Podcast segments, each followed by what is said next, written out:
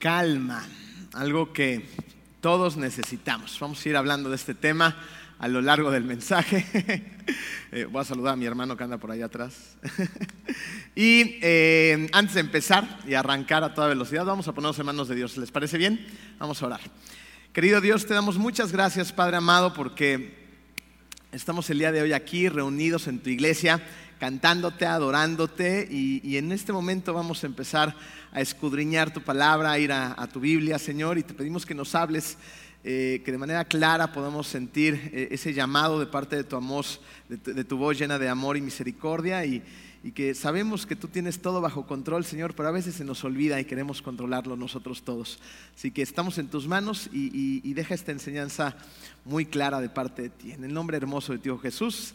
Amén. Muy bien. Eh, y sí, esa pregunta de alguna manera se empezó a apoderar de mí hace algunos meses, porque resulta que cada año, desde aproximadamente el año 2013, veníamos haciendo campamentos para los jóvenes. Sin embargo, eh, pues evidentemente nos topamos con, con, la pandemia y después de pasar dos años sin este tipo de actividades, la realidad es que a pesar de los milagros, del poder que vemos en estos campamentos, del impacto que, vemos en todos estos jóvenes que van a ellos, donde cientos de chavos eh, regresan en, muchísimas ocasiones verdaderamente transformados y los servidores que vamos ahí también. Pero bueno, pasan dos años en que no tenemos estas actividades y a mí se me empezó a olvidar, se me empezó a olvidar el poder, la gracia, la misericordia, el amor que Dios nos muestra en ellos. Hasta que llegaron algunos jóvenes y, me lo empezaron a recordar, ¿no? Me decían amablemente, Emilio, Katrina, Alan, ¿cuándo es el próximo campamento? ¿no? Y nosotros, pues así como, pues ahí luego, ¿no? Todavía está la pandemia, todavía no se puede. Y la verdad es que nos estábamos haciendo, ¿no? Eh, sin embargo, llegó un momento en que lo empezamos a considerar. Y, y el ICI, pues empezó a meterse en mi cabeza, ¿no? Desperté un día considerando el campamento y dije, ¿y si nos contagiamos todos de COVID en el campamento? Y si sucede algo que salga de nuestro control, como si nosotros controláramos todo, ¿verdad? Y si no van suficientes jóvenes, y si esto, y si aquello, y si. Y la verdad es que lo que estaba sucediendo es que la ansiedad se estaba metiendo en mi cabeza y en mi corazón. Y no era miedo, ¿eh? No era miedo de lo que pasaría, era ansiedad. Eh, porque la ansiedad y el miedo se parecen, pero no son idénticos. Sabemos hacer campamentos y sabemos hacer las cosas bien en jóvenes. Teníamos varios años haciéndolo y, sabemos a qué nos enfrentamos. Si no era ansiedad, era imaginarnos cosas que podrían pasar. Fíjense, el miedo ve una amenaza. Es como cuando tú sales al jardín de tu casa o vas a algún parque y, y, de repente ves a una serpiente, ¿no? Pero de estas que dan miedo, porque hay unas que los que tienen miedo a toda clase de serpientes se asustan, pero hay unas que verdaderamente pueden dar miedo, ¿no? Unas que tienen muchos colores, que son de tamaño considerable, ¿no? Dices, ay, nanita, ¿no? Esta me va a picar y me va a ir muy mal, ¿no? Entonces, automáticamente estamos diseñados para protegernos cuando vemos el peligro, ¿no? O sea, el miedo nos ayuda de alguna manera. Pero a diferencia del miedo, la ansiedad se lo imagina. Ah, ¿Y qué tal? ¿Y si salgo al jardín y hay una serpiente? Y si voy al parque y me encuentro una serpiente, entonces por ese y si dejo de hacer ciertas cosas. ¿Te das cuenta la diferencia? Y cuando dejo de hacer ciertas cosas, empiezo a perderme grandes bendiciones de parte de Dios a causa de esa ansiedad. Y eso fue lo que a mí me estaba pasando. ¿no? Yo le estaba empezando a dar forma a la ansiedad, ¿no? Y sí, y empecé a encontrar ciertas justificaciones y empecé a tratar de cambiar el concepto de un hermoso momento de tres días o cuatro días dentro de los campamentos, adecuándolo a una forma que según yo tenía menos riesgos.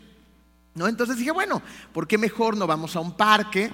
¿No? Hay muchos parques en Cancún muy bonitos, pasamos un buen rato con los jóvenes, ahí hacemos un montón de actividades, luego regresamos a algún jardín de fiestas donde podemos tener un gran jardín, una buena palapa, una buena alberca, ¿no? Llega la noche, vienen los papás por los chavos, se los llevan a su casa, menos riesgos, al día siguiente nos los traen en la mañana, hacemos actividades en la iglesia y al día siguiente hacemos algo similar, listo, ¿no? Le damos a los jóvenes lo que necesitan, según yo, y todo está bajo control. ¿no? Sin embargo, dentro de la logística que ya teníamos hecha, contratada y pactada, de repente uno de estos jardines nos, cancela, ¿no? Y se nos empieza a poner complicado el asunto, ¿no? Y pues yo dije, bueno, esto está fácil, es muy fácil de arreglar. Eh, Katrina, Alan, vamos a conseguir otros lugares, hay muchísimos en Cancún, unos estaban carísimos, completamente fuera del alcance, otros estaban muy chiquitos, otros no cumplían con las condiciones de seguridad que necesitábamos para tantos jóvenes, y de repente se empezó a complicar. Y, es ahí cuando empiezas a sentir, ¿no? al Espíritu Santo literalmente decirte, hey, aquí estoy, llámale al de Jungle Camp, al lugar donde vamos a los campamentos, ¿no? Ya, ya me encargué de algunas cosas, llámale, pero, pero si el lugar está completamente lleno, ¿no? O sea, no hay manera, ya hay muchas personas que están acampando, que le llames, ¿no? Entonces le llamé a, esta persona, que es el, el dueño del lugar, y me dijo, mira, puedes entrar como sándwich, entre dos campamentos, uno que se está saliendo y otro que está llegando. Vas a tener que llegar muy pegadito a la hora y te vas a tener que ir temprano con toda tu gente, pero vemos cómo los atendemos. Y dije, pues bueno, ¿no? Está bien, eh, lo, consideramos, lo platicamos en el equipo de liderazgo y dijimos, adelante, ¿no? Una noche en Jungle Camp, puede ser. ¿no? y volvimos a modificar la logística, listo, ya estaba todo resuelto. Y de repente, cuando ya faltaba tan solo una semana, empezó toda esta situación. En Cancún están arreglando varias avenidas principales, están eh, modificando diferentes avenidas, y, una de ellas era una que nos llevaba al parque a donde íbamos a ir, ¿no? la Colosio, que es una muy grande, y se estaba haciendo un relajo impresionante. Entonces uno de los proveedores de los camiones me dijo, oye Emilio, eh, si estás consciente de lo que está sucediendo en la Colosio, dije, sí, sé que están arreglando, me dijo, pero no te imaginas la cantidad de retrasos que está habiendo porque apenas estaban como que encontrando la forma de desviar el tráfico y todo lo demás. Le dije, ¿de qué me estás hablando? Me dijo, mira, yo hoy saqué un transporte y lleva cuatro horas atorado en el tráfico. Le dije, no inventes. Entonces le empecé a, preguntar a otras personas que van hacia allá y me dijeron diferentes estrategias para ir, pero todas coincidían en que el retraso mínimo para ir a donde íbamos era aproximadamente de una hora. Entonces dije, esto lo arreglamos en un santiamén, ¿no? Entonces le hablé al del parque a donde íbamos a ir, a mi contacto allá, y le expliqué la situación. Ellos estaban conscientes, pero me dijeron, el único problema es que tenemos un montón de reservas, así que pues tienes que llegar más temprano, entonces a ver cómo lo haces. Y si no llego a tiempo, ¿qué pasa? Pues pierden su dinero y el tour, ¿no? El dinero y el tour de más de 100 personas, sí. ¿Y qué opciones me ofreces? Ninguna, arréglalo como puedas. ¿No? Entonces, problemas por aquí, problemas por allá nos volvemos a juntar, dijimos, ¿y ahora qué hacemos? ¿No? Ya, ya teníamos todo completamente listo y controlado según nosotros. Y otra vez, ¿no? Ahí está el Espíritu Santo. Vuelve a llamar al Camp. Ya me encargué. ¿Tú tenías control? ya tomé el control yo, Emilio. Vuélvele a llamar. Pero, pero si hay campamentos, me lo dijeron apenas ayer. ¡Que le llames! le llamé por teléfono y, y me dijo, ¿qué crees? Me dijo, no me lo vas a creer. Me dijo, pero hace como una hora me hablaron para cancelarme el último campamento. Puedes venir sin ningún problema y quedarte con toda la gente aquí los tres días. Y si quieres, hasta más. Que no, sí. Volvimos a rehacer toda la logística juntas por Zoom, nos juntamos otra vez con todo el equipo, el cronograma. Es mucho trabajo el que se hace para una actividad de tres días con más de 100 muchachos. ¿no? y, y Dios, ¿qué creen? Tenía todo bajo control. Después de hacerle caso a Dios, una paz inundó mi corazón. Nos mandó de campamento con 86 jóvenes y 24 servidores y grandes cosas pasaron. Pero la realidad, querida iglesia, es que antes de que esa paz llegara, yo ya venía acumulando posibles escenarios imaginarios, ¿no? Ansiedad, desde diferentes trincheras de mi vida. El tema del campamento era un tema más. Yo me encontré hace algunos meses saliendo a correr ahí por su casa y, tenía ansiedad. Así que empecé ahí a googlear, ¿no? Mensajes, prédicas, ansiedad, ¿no? Iba corriendo y yo iba escuchando mensajes diferentes predicadores, pastores, porque estaba inquieto. Me venía sintiendo cansado, cargado y por más difícil de aceptar, cuando uno le da consejos a las personas que tienen ansiedad, me estaba sintiendo ansioso un poco de falta de sueño por aquí, ¿no? Un ojo que te empieza a brincar, la mandíbula, ¿no? ¿Me aprietan? Me empieza a apretar, un poquito más de café, eh, eh, el rush de la piel que te empieza a dar comezón, ¿no? Un poquito de cosas por aquí, un poquito por allá. ¿Les ha pasado? A la mayoría nos han pasado. Y resulta que hoy en día es más común de lo que nos podemos imaginar. Me puse a hacer la tarea y investigar diferentes cifras y, y resulta que hay millones de personas en el mundo, esto es una epidemia, que sufre de nerviosismo, agitación, ataques de pánico, fobias y muchos otros trastornos que derivan de la ansiedad. Entonces, ¿por qué? ¿Cuál es la causa de nuestra ansiedad? ¿Qué nos está pasando? Fíjense, los investigadores especulan que el orden social del mundo occidental ha cambiado en los últimos 30 años, escuchen esto, muchísimo más de lo que cambiaron los 300 años anteriores a estos últimos 30 años sea, significa que pasaron 300 años y hubo ciertos cambios ¿no? en el orden social, en cómo se venía desarrollando eh, eh, las sociedades, las culturas, pero en los últimos 30 todo cambió, muchísimo más que en esos 300. Todo ha cambiado.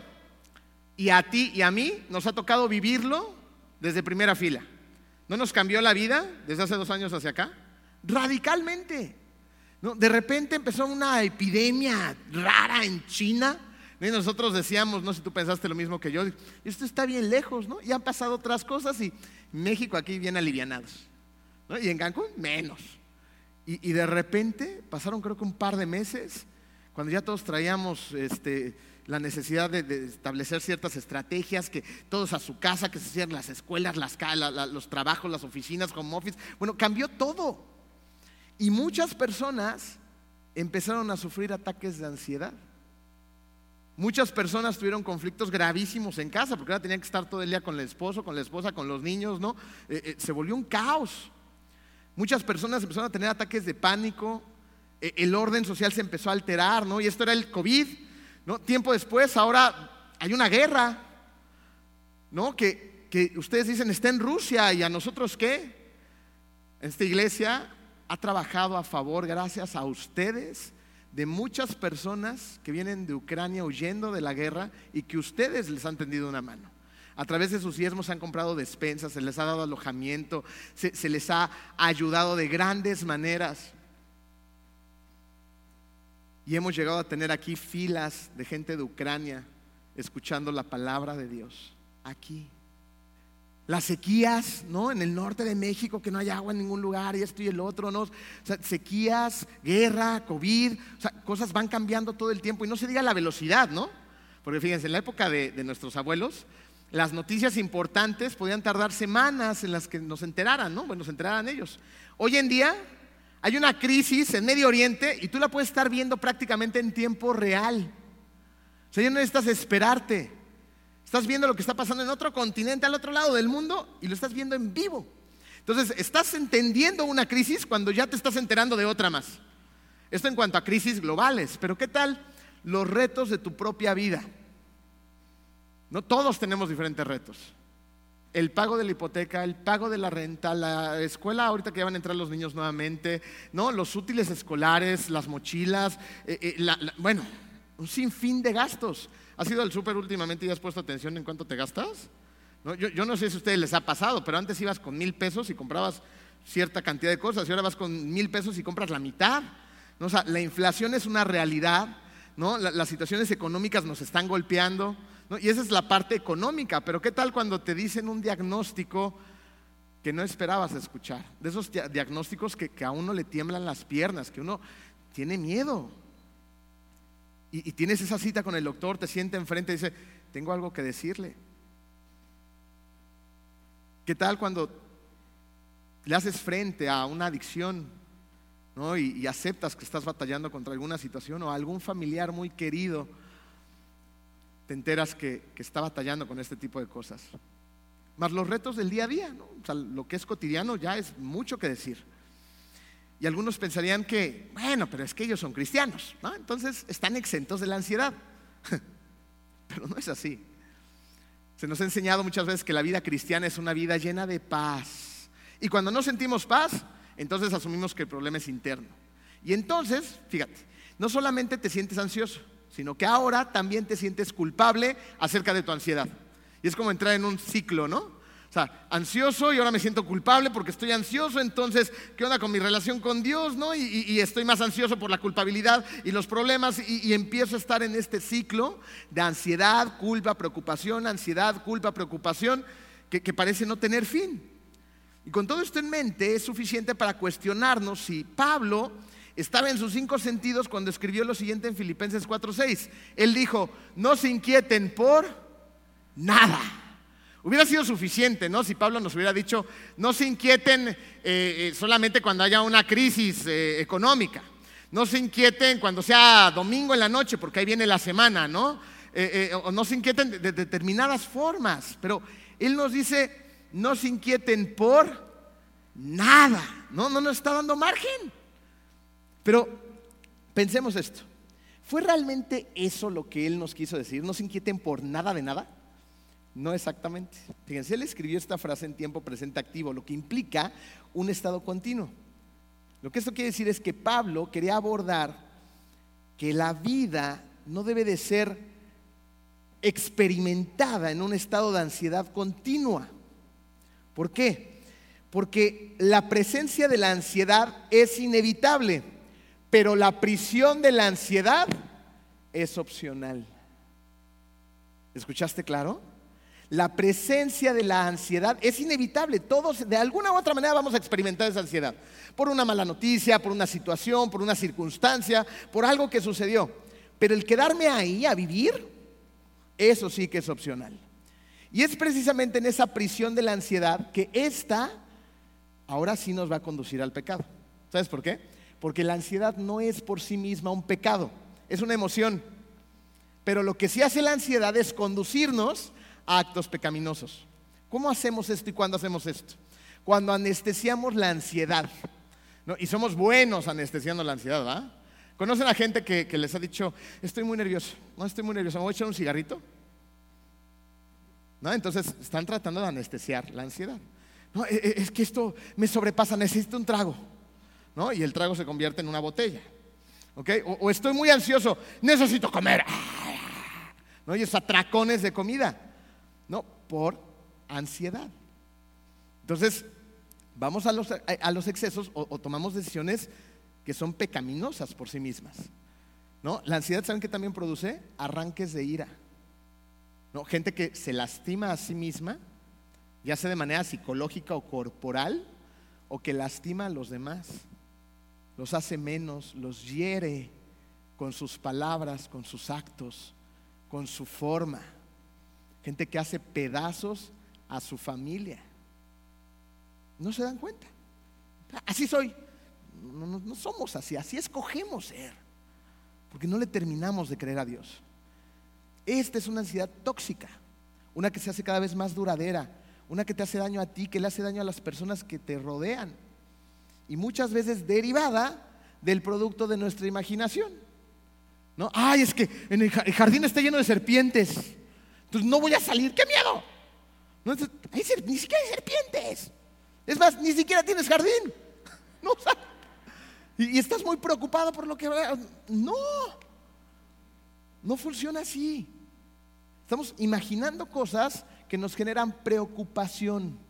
Fíjate, Jesús dijo lo siguiente en Lucas 21, 34. Tengan cuidado y no dejen que sus corazones se hagan insensibles por las preocupaciones de esta vida. ¿No? ¿Qué, qué, hace esa ansiedad? Y te lo digo porque lo he experimentado y me pasa a mí. ¿No? Hace insensible mi corazón. Cuando yo estoy preocupado, dividamos rápidamente la palabra preocupado, ¿no? O sea, estoy haciendo algo antes de ocuparme y bueno fuera que nos preocupáramos, ¿no? O sea, que dijéramos, ok, necesito hacer este plan, necesito prever esta situación, ¿no? O sea, tomo acciones antes de llegado el momento, pero yo me he cachado muchas veces preocupándome en exceso. O sea, ya vi los diferentes ángulos de la situación, ya pedí consejo, ya hice lo que estaba en mis manos, pero aún así mi mente sigue atrapada ahí. ¿Te pasa? No, o sea, sigues preocupándote todo el tiempo y cuando estoy preocupado, entonces me doy cuenta que dejo de ser un buen esposo, me doy cuenta que dejo de ser un buen padre, me doy cuenta que, dejo de notar a la iglesia, me doy cuenta que, que mi vida se ve aprisionada por esa preocupación. Me doy cuenta que pierdo el gozo, me doy cuenta que empiezo a dejar de servir. Ya no sirvo porque estoy tan preocupado que no sirvo, estorbo, porque estoy muy preocupado. Esto hace que nuestro corazón se convierta en un corazón insensible, porque solamente me estoy viendo a mí, mis situaciones, mis preocupaciones. No noto a los demás. Fíjense, hay algunas señales en el camino para descubrir si esa ansiedad tóxica está presente en nuestra vida. ¿No? Ahí les van unas cuantas preguntas rápidamente eh, para que ustedes puedan reflexionar dentro de sí. ¿Te estás riendo menos que antes? O sea, Dios, ¿estás consciente que, que también nos trajo esta vida así para trabajar para un propósito, para un significado, pero también es un Padre amoroso que nos da muchas cosas en abundancia para que las gocemos, gocemos su creación, gocemos lo que Él nos da, ¿no? Y- y tú ya no encuentras el gozo. Es una persona que está convirtiendo en una persona amargada. Eres una persona que, que hoy en día me concentro en lo negativo solamente, veo todo lo malo, ¿no? Y no veo las cosas buenas de la vida. Eres una persona que hoy en día prefiere quedarse más tiempo en cama. Digo, hay algunos que son bien flojos, ¿verdad? Pero hay, hay- hay otras personas que, que ahora, ¿no? Como que se han hecho uno mismo con la cama. ¿no? Y no, ya no, no tengo ganas. No quiero, me, me quiero quedar aquí. ¿no? Y no es un tema de un día, es un tema que está volviendo recurrente. ¿Te estás aislando de la gente? ¿Te estás aislando? ¿Ya no quieres convivir con los demás? ¿No? ¿Te, te sientes ansioso cuando estás con otras personas o en lugares donde hay varias personas? Eh, Porque, porque estos son síntomas de una ansiedad tóxica y hay muchas otras cosas más. Son tan solo algunos en los que tenemos que pensar. Y si tú contestaste que sí a unos cuantos de, esto, de estos, entonces tienes que poner mucha atención en lo que nos dice Pablo en Filipenses 4, 4 al 8. Dice así, alégrense siempre en el Señor. Insisto, ¿no? O sea, le, da un- una importancia que se destaca. Insisto, alégrense, que su amabilidad sea evidente a todos. El Señor está cerca. No se inquieten por nada, más bien en toda ocasión, con oración y ruego, presenten sus peticiones a Dios y denle gracias. Y la paz de Dios, que sobrepasa todo entendimiento, cuidará sus corazones y sus pensamientos en Cristo Jesús. Por último, hermanos, consideren bien todo lo verdadero, todo lo respetable, todo lo justo, todo lo puro, todo lo amable, todo lo digno de admiración, en fin, todo lo que sea excelente o merezca elogio.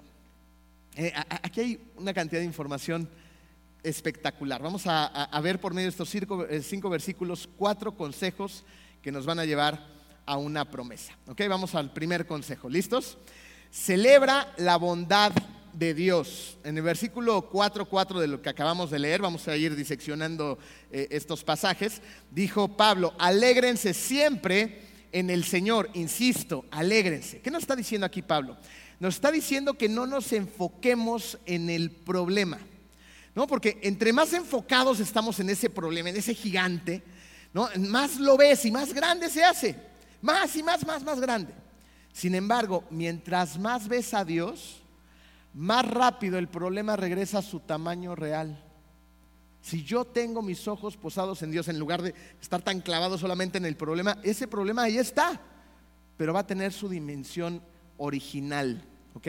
Y esto fue exactamente lo que hizo el salmista cuando escribió el Salmo 121 del 1 al 2. Dice, a las montañas levanto mis ojos. ¿De dónde ha de venir mi ayuda? ¿No? O sea, estoy viendo a las montañas y me pregunto, ¿de dónde va a venir mi ayuda?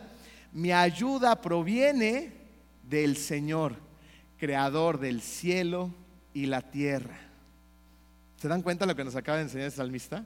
No te enfoques en el problema, enfócate en el creador de todo, en un Señor que es soberano, en un Señor que es poderoso, en un Señor que tiene todo bajo control.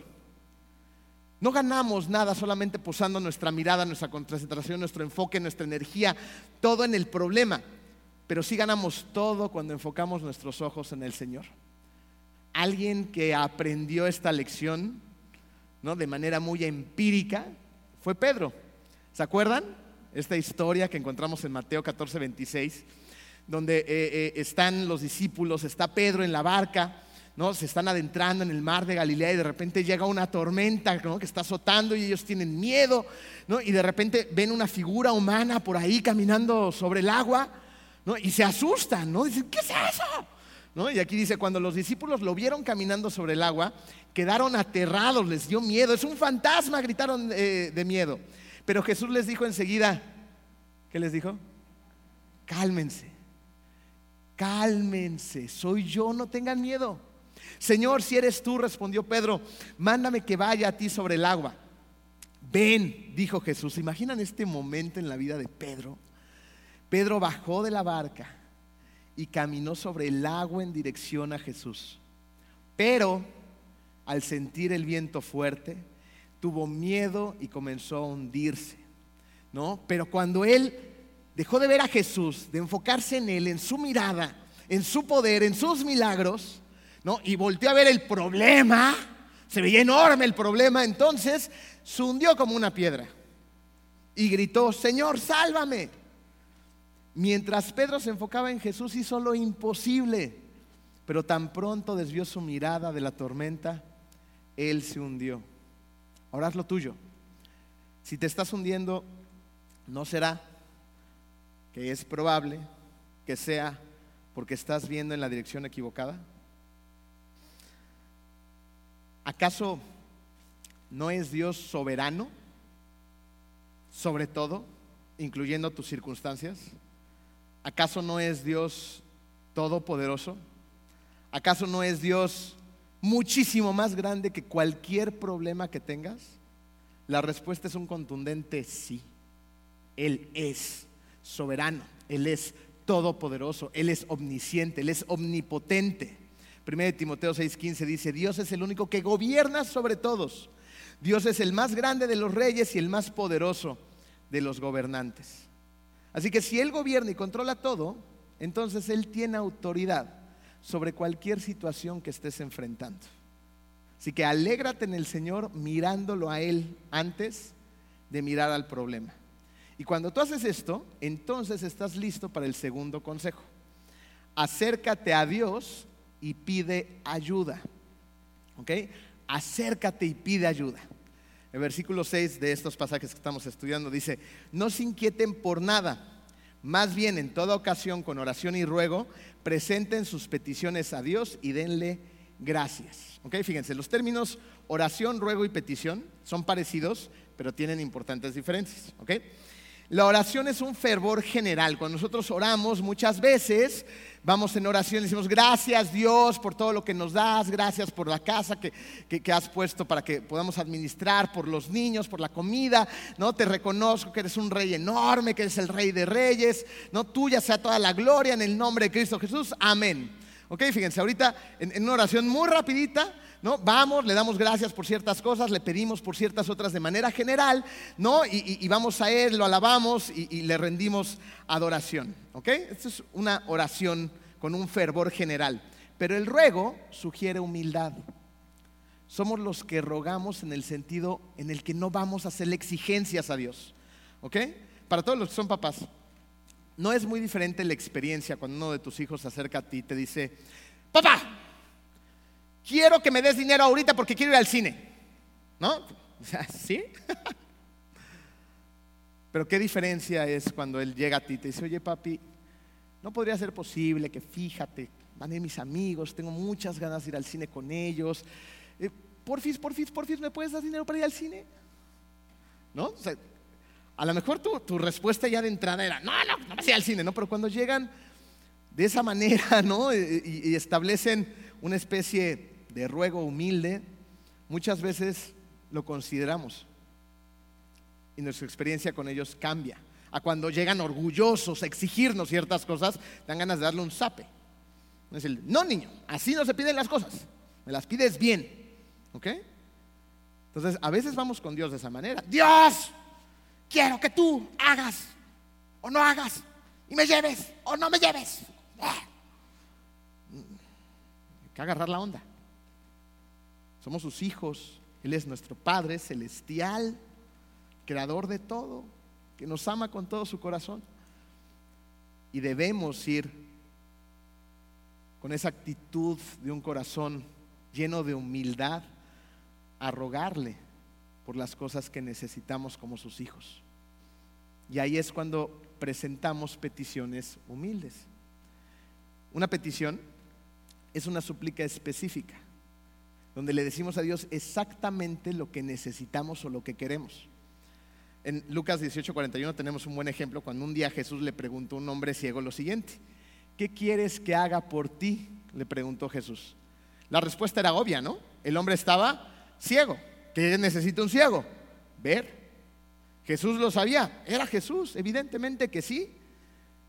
Sin embargo, Jesús quería que este hombre lo dijera dijera sus necesidades específicas. Y muchas veces Él quiere lo mismo de nosotros. Y ahora, ¿por qué esto es importante? Hay varias razones, dos rápidamente. Una oración específica es una oración importante. Fíjate, no es lo mismo decirte, eh, Poncho, mañana o en la semana tal vez podríamos vernos. Si tienes un tiempo, claro. ¿Ustedes creen que nos vamos a ver? O sea, cuando tú dices eso, ¿qué quiere decir eso? Ahí nos vemos luego, ¿eh? ¿Sucede? En el 99% de los casos no. Ah, es muy diferente a que yo vaya con mi amigo Poncho y le diga, oye Poncho, ¿sabes qué? Tengo una situación, eh, eh, necesito consejo tuyo, necesito explicarte varias cosas, eh, tu consejo es valioso para mí. ¿Me podrías hacer un espacio mañana a las 6 de la tarde en tu oficina? ¿Se, dan cuenta la diferencia? Hay una diferencia importante. Y como Poncho es bien buena onda de decir, sí, Emilio, por supuesto, nos vemos mañana aquí a las 6, ¿verdad, Poncho? ¿Ok? Entonces, cambia el contexto de la situación.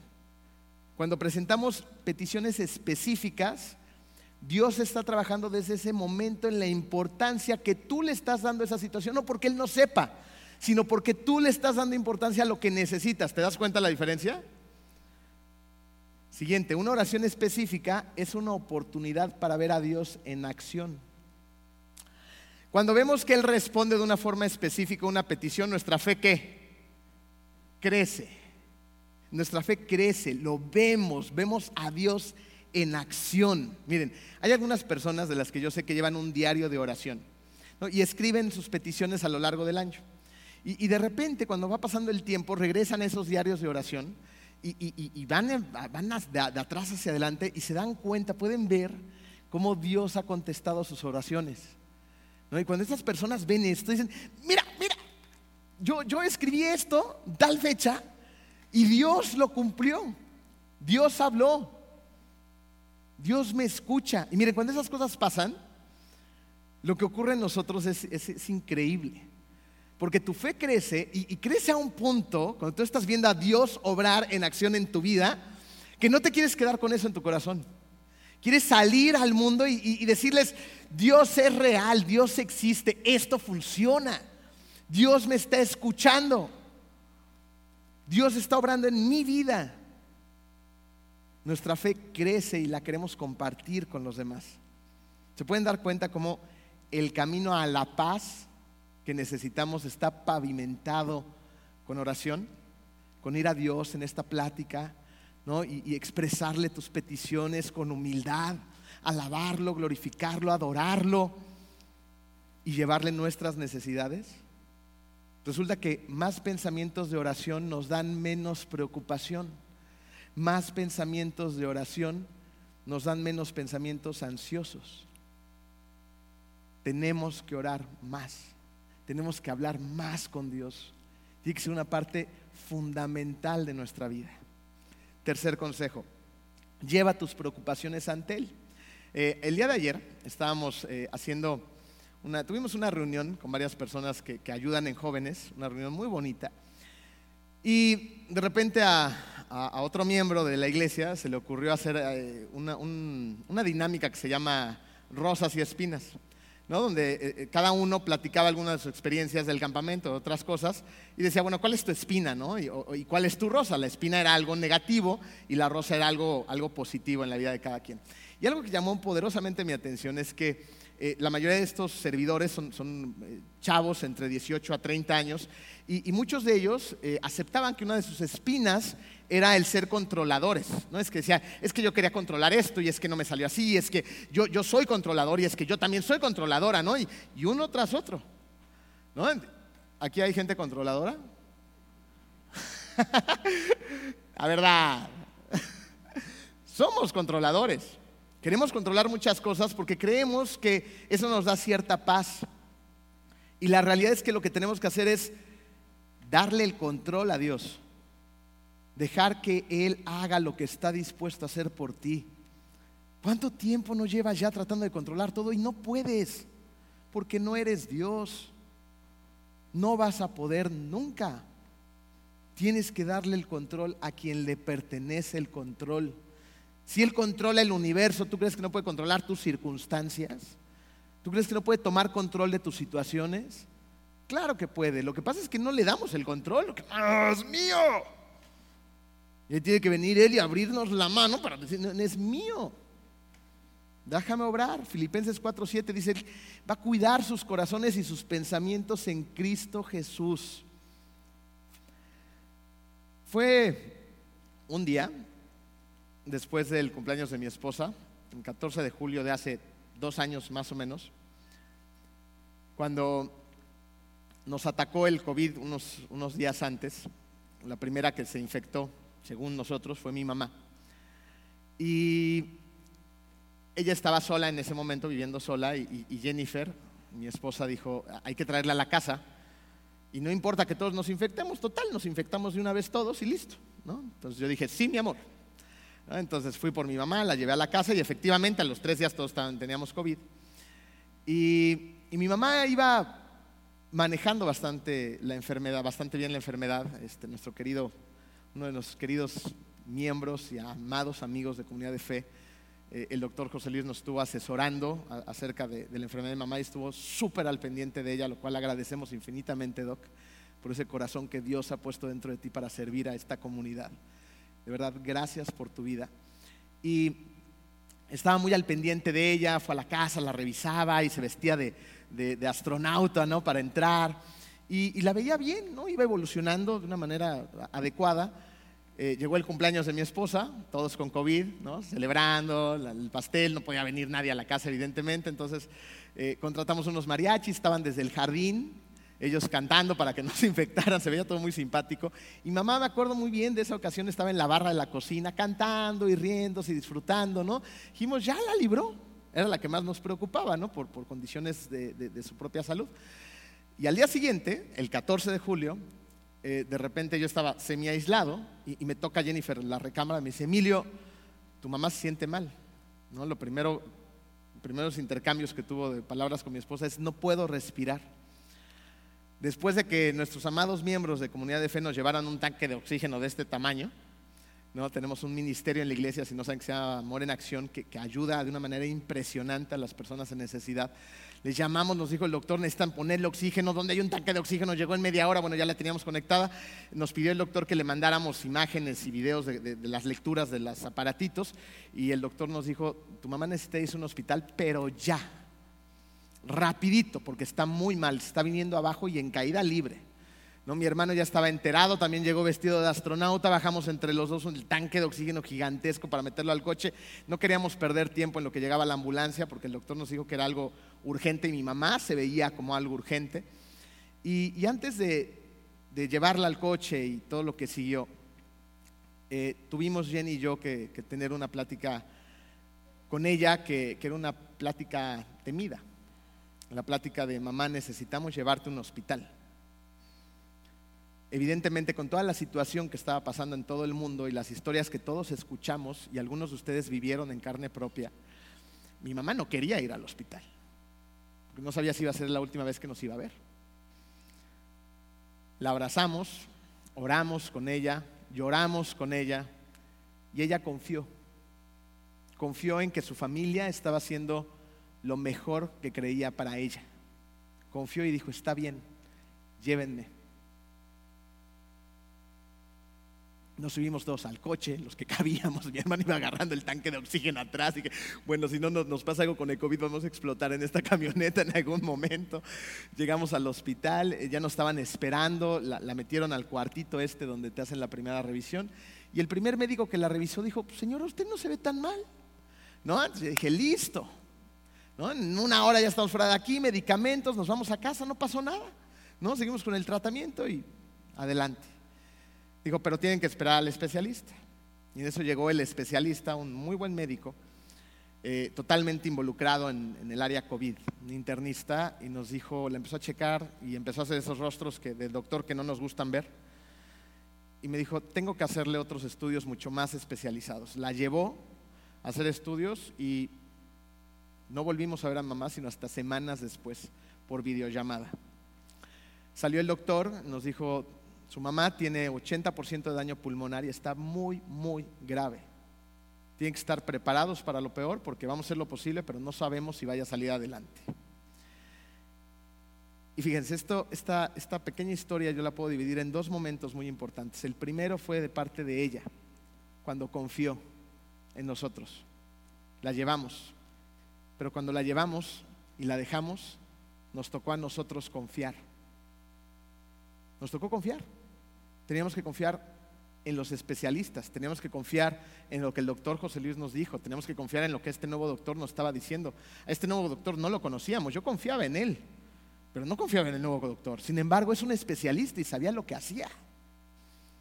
La tuvimos que dejar y confiar. ¿Qué hubiera pasado si yo hubiera querido seguir controlando las cosas? Doctor, pero yo quiero estar junto a ti, yo le voy a ayudar. ¿Tú de qué me vas a ayudar? Vámonos, me estorbas. Sáquenlo de aquí. En este momento yo voy a tomar el control porque yo sé lo que necesita tu mamá. Soy un profesional y soy un especialista. Ese doctor ese día nos dijo algo interesante. Dijo, en diferentes hospitales la tasa de mortalidad es tal. Dijo, mi tasa de mortalidad es tal tu mamá la podemos sacar adelante, porque sé lo que hago y soy muy bueno haciendo lo que hago. Y sí, mi mamá salió caminando del hospital. El doctor la verdad es que nunca nos cayó muy bien, pero mi mamá salió caminando del hospital. Confiamos. Llevamos nuestro problema, perdón mamá por decirte problema, pero llevamos el problema de la enfermedad de mi mamá y, se la entregamos al doctor. Confiamos en lo que ellos saben hacer. Y eso es lo que Dios nos pide que nosotros hagamos también. Que, que, tomemos ese problema, que tomemos esa situación, esa circunstancia, ese dolor, esa enfermedad, lo que sea que te esté pasando o que te vaya a pasar, y se la entreguemos a Él. Confío en ti, Señor. Confío. Y yo sé que a lo mejor la respuesta no es la que quiero, ¿eh? Porque tal vez mi mamá no salía de ahí. Iba a ser muy duro. Pero la voluntad de Dios es buena, es agradable y es perfecta. A veces pasan cosas que a mí no me gustan, que no entiendo, no, no, hubiera querido que sucedieran de esa forma. Pero yo tengo que confiar, a pesar de que el resultado no sea el que yo quiero, en que Dios es soberano, en que Dios sabe lo que hace, por qué los hace y el tiempo perfecto en el que lo hace. Yo hago lo que puedo y luego entrego y confío, confío. Pero mientras tanto, ¿qué hacemos? Mi mamá se llena el hospital y cada tres días nos decían que a lo mejor ya no salía de ahí. Entonces vivíamos en un estrés, en una ansiedad constante. Entonces, ¿qué aprendemos de estas circunstancias mientras el problema está sucediendo? ¿Qué nos enseña Dios? Él nos dice que tenemos que reemplazar los pensamientos ansiosos con pensamientos de agradecimiento, de gratitud. Yo cuido sus corazones y sus pensamientos en Cristo Jesús. Él nos cuida. ¿Por qué? Hay una razón. Resulta que Dios toma muy en serio el agradecimiento. Y la razón es esta, que la gratitud nos mantiene enfocados en el presente. ¿Ok? Porque si se dan cuenta y son como yo, o vivimos atrás o vivimos adelante. No, pero no estamos aquí. Ya hemos hablado de eso antes. Y cuando somos agradecidos, salud, la gratitud nos mantiene concentrados en el presente. Fíjense, la palabra más común en la Biblia para preocupación es el término griego merimnate. Y el origen es merimnau. Y es un compuesto de un verbo y un sustantivo. El verbo es dividir y el sustantivo es mente. ¿Las juntamos? ¿No? Dividir la mente. Entonces la preocupación divide nuestra mente divide nuestra energía, divide nuestros recursos, divide nuestro ser. Nos divide por completo. Sin embargo, cuando no estás dividido en tus pensamientos a causa de la preocupación, de la ansiedad, y te enfocas en la gratitud, Dios, gracias porque tuvimos un ángel, un doctor que nos ayudó en el proceso.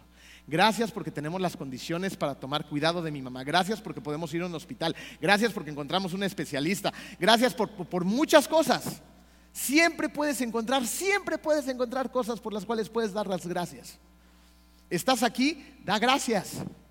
Estás escuchando la palabra de Dios, da gracias. Veniste a alabar y adorar al Creador del universo, da gracias.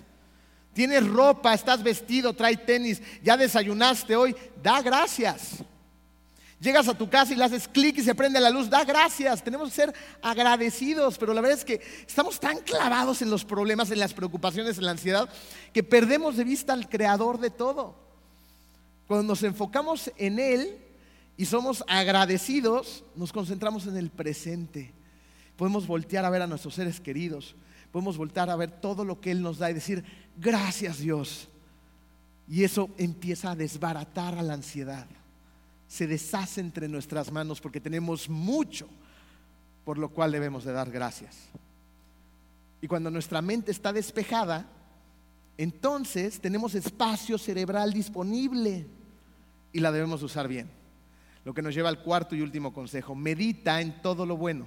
Filipenses 4, 4 al 8. Por último, hermanos, consideren bien todo lo verdadero, todo lo respetable, todo lo justo, lo puro, lo amable, todo lo digno de admiración, en fin, todo lo que sea excelente o merezca un elogio.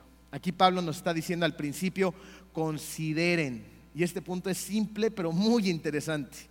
Porque una de las mejores maneras de afrontar la ansiedad es considerando. ¿Ok? Consideramos con pensamientos claros y lógicos. Fíjate, el diccionario dice que considerar es pensar atenta y reflexivamente. Ahora piensa, ¿qué estás considerando tú? Hoy, ¿qué es lo que estás considerando? ¿En dónde estás poniendo tu mente? De manera atenta y reflexiva. Porque consideramos generalmente lo malo y no lo bueno.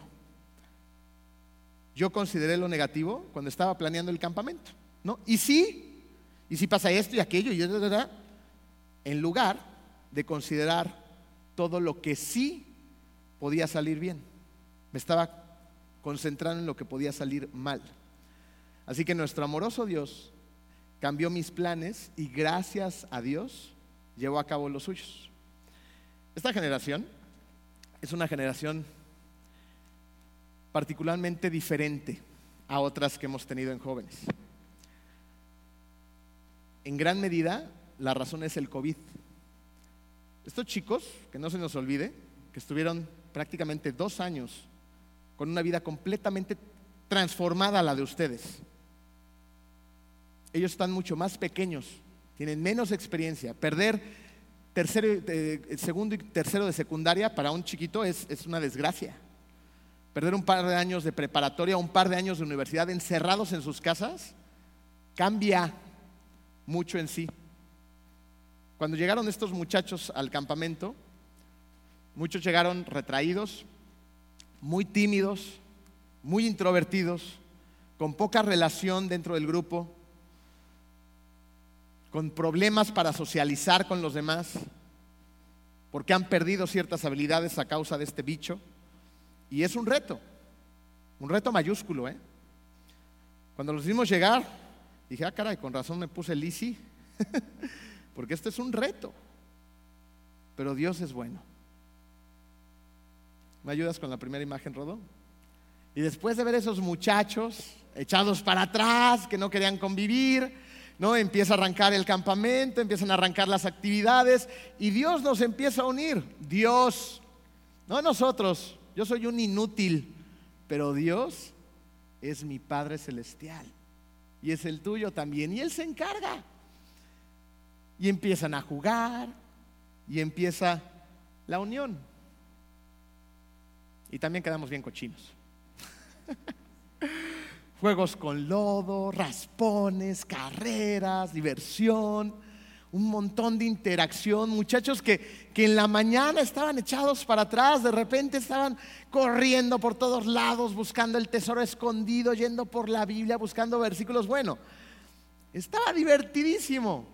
Y eso es importante. A Dios le importa que nos unamos como iglesia, a Dios le importa que estemos juntos en comunión, a Dios le importa que hagamos amigos, que disfrutemos su iglesia pero a Dios le importa aún más tu corazón. Y entonces empiezan los momentos importantes, más importantes aún.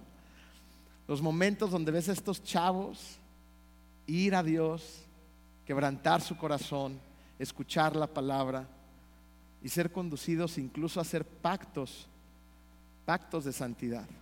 En un mundo donde vivimos en un libertinaje ridículo, cuando tú ves a casi todos, me gustaría decir todos, pero por lo menos casi todos los jóvenes, y hay otro tanto que Dios sigue trabajando en su corazón, pero un 90% de jóvenes pasar al frente y hacer un pacto de santidad después de recibir un taller de tres horas donde les explicaron de manera detallada qué es la santidad, cómo se lleva a cabo, ¿no? el, valor de la santidad, la, fuerza de la santidad, la importancia de ella, y, y que les lancen un pacto y ellos de manera voluntaria se acerquen al centro y levanten sus manos y digan, yo quiero hacer un pacto de santidad donde voy a cuidar mi cuerpo, mis manos, mis ojos, mi espíritu, donde no lo voy a contaminar, yo quiero ser parte de ese pacto. Y ahí estaban estos chavos haciendo ese pacto ante Dios. Para luego seguir con la adoración. Y esos muchachitos que de repente están así como ustedes aquí en la adoración haciéndolo así. Utilizando la alabanza de colchón para llegar tarde. ¿No? De repente estaban. Y eso se ve tranquis. Porque estaban adorando, gritando, alabando, declarándole a Dios lo grande y maravilloso que es Él. Cuando antes llegaron todos introvertidos, escondiéndose atrás de mamá y papá, ahora estaban así, de manera voluntaria. Estábamos siendo testigos de los milagros y del poder de Dios. Después seguíamos con la noche, todo eso pasó en una noche, ¿lo pueden creer? Seguíamos con la noche y fuimos a la fogata donde les explicó Kat y Alan acerca del sacrificio enorme de Jesús en la cruz, de cómo llegó a este mundo y llegó en ese pesebre eh, lleno de inmundicias, ¿no? El rey hecho hombre, ¿no? Un bebito indefenso y luego fue creciendo y llegó un momento en el que empezó su ministerio y se bautizó y empezó a trabajar de manera activa para llevar las buenas nuevas, para que estuviéramos el día de hoy tú y yo aquí. Y también escucharon la parte donde fue Jesús juzgado donde despedazaron su espalda con 39 latigazos, donde le pusieron una corona de espinos y echaron suertes con su ropa, para luego cargar su cruz hacia el monte de la calavera y fuera traspasado por clavos en sus muñecas y en sus tobillos, derramando esa preciosa sangre que cubre multitud de pecados. Y ellos estaban entendiendo y estaban llevando esos pecados dentro de sí a clavarlos en la cruz cubiertos por la sangre de Cristo. Y luego seguía, seguía la noche, Rodo seguía, eso. y miren qué maravilla. Un montón de muchachos entendiendo lo que significa el bautizo. Murieron a su vieja carne, a su vieja naturaleza y renacieron como nuevas criaturas, listas para proclamar el Evangelio. Y un día ellos serán los que vayan a ser discípulos por todas las naciones. Al final, esos muchachitos tímidos llegaron aquí y se veían más o menos así.